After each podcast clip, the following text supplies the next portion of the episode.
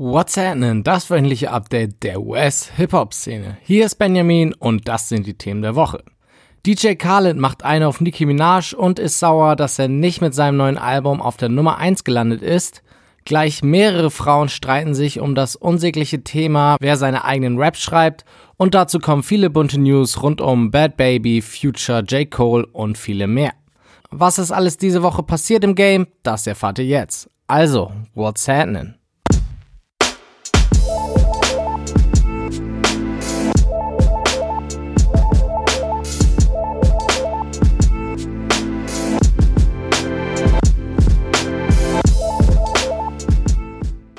DJ Khaled und Tyler the Creator haben beide ihre jeweils neuen Alben am 17. Mai gedroppt. In der vergangenen Woche war es dann soweit und die spannende Frage wurde beantwortet, welches dieser beiden Alben auf der Nummer 1 landet. Überraschenderweise für mich, wenn aber auch verdient, ging Tyler the Creator auf Platz 1. Seine erste in seiner Karriere, dementsprechend freuten sich eigentlich alle für ihn, alle bis auf DJ Khaled. Es wurde nämlich berichtet, dass Khaled, nachdem bekannt wurde, dass sein Album Father of a Shard nur auf Platz 2 kommt, mit einem Assistenten zu seinem Label fuhr und da ordentlich Stress gemacht hat. Dazu lud Khaled noch ein Video auf Instagram hoch, welches sehr wahrscheinlich als Diss gegen Tyler gemeint war. In dem Video erzählt Khaled nämlich, dass man seine Musik überall hören kann und er Musik macht, die man eben überall hören kann, beispielsweise beim Friseur oder beim Einkaufen und dass er keine Musik macht, die man eben nicht überall hören kann. Mysterious Music, wie er sie genannt hat. Das waren seine Worte und alle sind sich sicher, dass er damit Tyler und Tylers zugegeben manchmal sehr experimentelle Musik meinte. Dass das Video keine gute Idee war, merkte Karl wenig später wohl selber auch. Denn er hat das Video wieder gelöscht.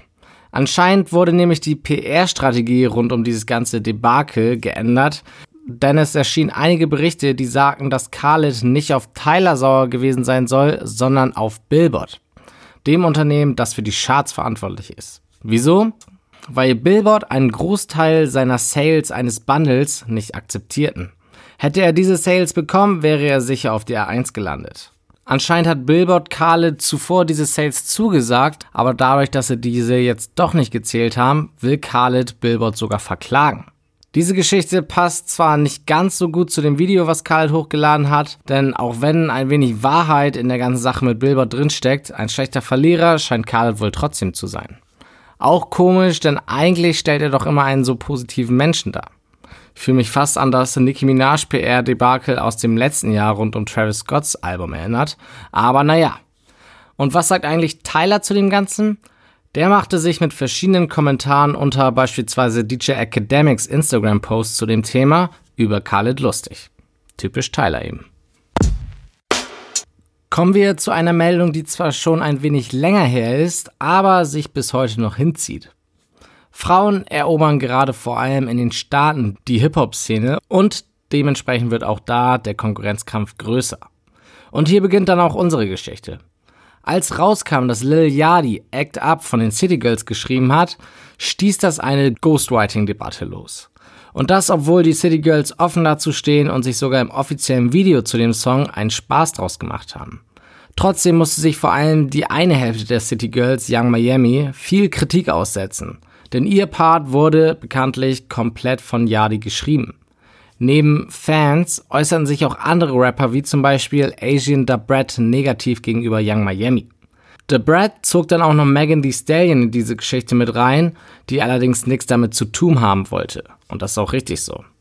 Auf jeden Fall ging die Geschichte sogar so weit, dass sich auch die aktuelle Queen im Rap Cardi B dazu äußerte und ihre Freundin Young Miami verteidigte. Ziemlich viel Drama also, bisschen undurchsichtlich das Ganze. Aber letztendlich will ich damit nur zeigen, dass dieser ganze etwas unnötige Stress zeigt, dass der Konkurrenzkampf in der Szene zunimmt und das kann wiederum nur Gutes bedeuten. Solange es musikalisch bleibt. Mit Tiger und Future haben gleich zwei Hip-Hop-Superstars diesen Freitag am 7. Juni Alben released. Bevor wir aber zu den beiden kommen, möchte ich noch auf die kleineren Künstler hinweisen. Der Londoner Mo Stack hat sein Debütalbum Stacko gedroppt. Letzte Woche hatten wir das Album von Skepta mit seinen harten Grime-Sounds besprochen. Das war ja nicht so meins, deswegen hat mir dieses Projekt schon besser gefallen, denn vom typischen Grime unterscheidet sich Mo Stack doch deutlich. Er hat deutlich melodische Beats und singt, rappt sich durch seine Songs. Wer in der britischen Szene Leute wie AJ Tracy oder Dave dem ursprünglichen Grime bevorzugt, der darf hier auch gerne mal reinhören. Auf Valis Good Music Debütalbum warten wir jetzt schon eine ganze Weile. Um das Warten zu erleichtern, hat uns der Chicagoer diese Woche eine kleine EP mit dem Namen Running Rich zur Verfügung gestellt. Vom Sound her ist es genau das, was wir bereits von Wally kennen. Dementsprechend ein sehr gutes Projekt, wenn ihr euch das erste Mal mit seiner Musik auseinandersetzt. Übrigens bekam Wally für sein Albumcover einen richtigen Shitstorm. Darauf zu sehen ist nämlich ein rot gefärbter Hund und nein, es ist kein Photoshop. Denn Tage zuvor hat Wally den Hund auf Instagram gefilmt. Dass er meinte, dass die Farbe vegan war, verminderte die Tierquäler-Kommentare nicht unbedingt. Auf T. Grizzlys Album Scriptures hatte ich mich persönlich ziemlich gefreut. Komplett von Timbaland produzierte Beats und das gewohnt starke Storytelling von Grizzly enttäuschten dann auch nicht. Definitiv eine Hörempfehlung. Ähnliches spreche ich auch für die beiden großen Künstler aus. Sowohl Tigers Legendary als auch Futures Save Me überzeugten mich beide. Auf Tigers Album schafft es Tiger mal wieder denselben Song, den er seit seinem Karrierestart gemacht hat, neu zu erfinden und gut klingen zu lassen. Das ist schon ziemlich unglaublich eigentlich. Future hingegen zeigt sich auf seiner wohl eher EP mit nur sieben Tracks ungewöhnlich verletzlich. Trotzdem oder gerade deswegen ist das Projekt für mich eines seiner besseren aus der jüngeren Vergangenheit. Diesen Freitag am 14. Juni erwartet uns mit Long Live Mexico das nächste Projekt von Little Keat, Keat ist bei Young Thugs Label YSL gesigned und man könnte fast meinen, dass er ein Klon von Thugger ist. Wer also auf Thugs Musik steht, darf hier gerne reinhören. Zwei Tage vorher, am 12. Juni, erscheint bereits das nächste Album von Goldlink. Diaspora wird das heißen und musikalisch definitiv anspruchsvoller als Lil Keats Musik werden. Was kein Diss sein soll. Ich freue mich auf jeden Fall auf beide Alben. Schauen wir mal, was unsere Rapper so für die nächsten Wochen angekündigt haben. Big Crits nächstes Album Crit Is Here wird am 12. Juli erscheinen. Der Titel ist übrigens ein Wortspiel mit seinem Tape Crit Was Here von vor neun Jahren. Scarlord hat zwar erst im März ein Album veröffentlicht, aber das hält ihn nicht davon ab, mit Immortalization am 4. Oktober nachzulegen. 2002 schuf Nas mit The Lost Tapes laut Kritikern eines seiner besten Alben. Seitdem wurde eine zweite Ausgabe dieses Titels immer wieder angedeutet und jetzt scheint es wohl soweit zu sein. Denn Nas veröffentlichte einen dementsprechenden Trailer auf Social Media. Ein Datum gibt es leider noch nicht. Die Wartezeit auf Eternal Take von Lil Uzi Vert ist zwar nicht mal halb so lange wie bei Nas, aber trotzdem wartet die ganze Rap-Welt sehnsüchtig auf das Projekt. Lange genug steht es nämlich schon im Raum. Und jetzt scheinen wir wirklich ein Release-Date zu haben. Uzi verriet einem Fan auf der Straße, dass das Album in zwei Wochen kommen wird. Das Ganze wurde natürlich per Video aufgezeichnet. Schätzungsweise wäre das Album dann am 21. Juni auf dem Markt. Da bin ich ja mal gespannt.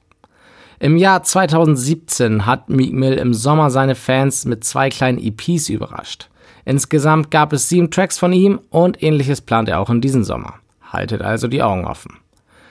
Jim Jones releaste am 31. Mai sein Album El Chapo. Fans des Veteranen können sich aber doppelt freuen, denn Jones kündigte gleich sein nächstes Projekt an. Zusammen mit seinem früheren Dipset-Kollegen Cameron arbeitet er aktuell an einem gemeinsamen Album, welches demnächst erscheinen soll. Anfang des Jahres versetzte J. Cole mit seinem Label Dreamville die Rap-Welt in Aufruhr.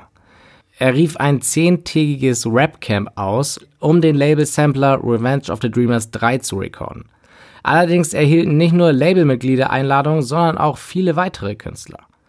Die Revenge Sessions sind mittlerweile schon fast legendär, aber was aus dem Album geworden ist, weiß man nicht. Eigentlich sollte es im April erscheinen, aber da passierte nichts. Genauso wenig passierte im Mai, aber jetzt im Juni könnte es passieren. Zwar sind alles noch Spekulationen, aber die Mitglieder von Dreamville haben alle ihre Profilbilder zu dem gleichen Bild geändert und erste Singles wurden angekündigt. Vielleicht, beziehungsweise ziemlich sicher, ein Hinweis, dass das Album bald erscheinen wird. Newsflash. Vor kurzem machte die News die Runde, dass es bald eine Dokumentation über Mac Miller geben wird. Obwohl die Freude nach dieser Nachricht recht groß war, kam diese Woche das Update, dass diese Doku wohl erstmal aufs Eis gelegt wurde. Wieso? Auf Wunsch von Mac Millers Familie. Etwas, was wir wohl alle respektieren können. Dafür wurde aber am Mittwoch der erste offizielle Song von Mac Miller bzw. mit dessen Beteiligung nach seinem Tod veröffentlicht. Lil Xan hat in einem Interview mal gesagt, dass er denkt, dass Tupacs Musik langweilig ist. Ein Kommentar, für den er damals sehr viel einstecken musste, und auch heute ist er darauf nicht gut zu sprechen. Ein Fan sprach ihn nämlich diese Woche genau darauf an an einer Tankstelle und profierte ihn so sehr, dass das sogar dazu führte, dass Lil Xan eine Pistole rausholte und den Fan mehr oder weniger damit bedrohte. Ziemlich crazy. Jetzt ermittelt sogar die Polizei wegen diesem Vorfall, weil der Fan eine Anzeige erstattet hat. Sprecht Lil Xan also niemals auf Tupac an. Eine Story, bei der ich nicht weiß, ob ich über sie weinen oder lachen soll, folgt jetzt. Ugly God arbeitet gerade an seinem Album und hat jetzt getwittert, dass er alle Songs, die es nicht auf sein Album geschafft haben, in einen Ordner getan hat. Diesen Ordner hat er auf Dropbox hochgeladen und den Link hat er aus Versehen an einen Fan geschickt. Und dieser Fan droht Ugly God jetzt damit, die Songs zu leaken, wenn er ihn nicht bezahlt. Einfach nur wow. Ugly God weigert sich übrigens, das Geld zu zahlen und lässt den Fan lieber die Songs leaken. Laut ihm sollen wir uns also nicht wundern, wenn bald über 100 neue Ugly God Songs irgendwo im Netz verfügbar sind. Ein kurzer Schockmoment für alle Bad Baby Fans. Unter der Woche musste die junge Rapperin mit starken Bauchschmerzen ins Krankenhaus. Glücklicherweise wurde aber nichts gefunden, beziehungsweise man fand nicht heraus, was die Schmerzen verursachte. Schwangerschaft hatten wohl viele als ersten Gedanken, denn das schloss Baby kategorisch schnell per Social Media aus. Besser ist. Und zum Schluss habe ich noch ein bisschen Game für euch. Wenn ihr einen Rapper auf der Straße trefft, dann fragt ihn nett und höflich, ob ihr ein Foto mit ihm machen könnt. Und wenn das nicht der Fall ist, dann akzeptiert das und versucht es beim nächsten Mal vielleicht wieder. Lauft bestenfalls auch nicht schon mit gezücktem Handy auf ihn zu. Wie ich darauf komme? Unter der Woche ging ein Video von 50 Cent viral, wie dieser von einem jungen Mann auf der Straße gefragt wurde, ob 50 nicht mal kurz den Instagram-Kanal des Rappers anschauen kann. Da 50 sich gerade auf einem Date befand, hatte der allerdings keine Lust.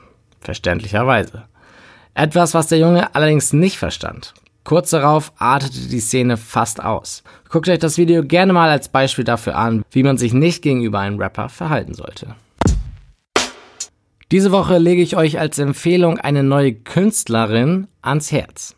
Gianni May.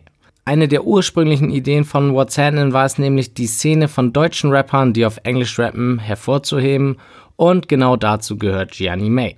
Zwar muss man dazu sagen, dass sie erst seit anderthalb Jahren in Deutschland lebt, aber trotzdem sieht sie sich als Berlinerin und gilt in Fachkreisen sogar schon als die neue deutsche Trap-Hoffnung.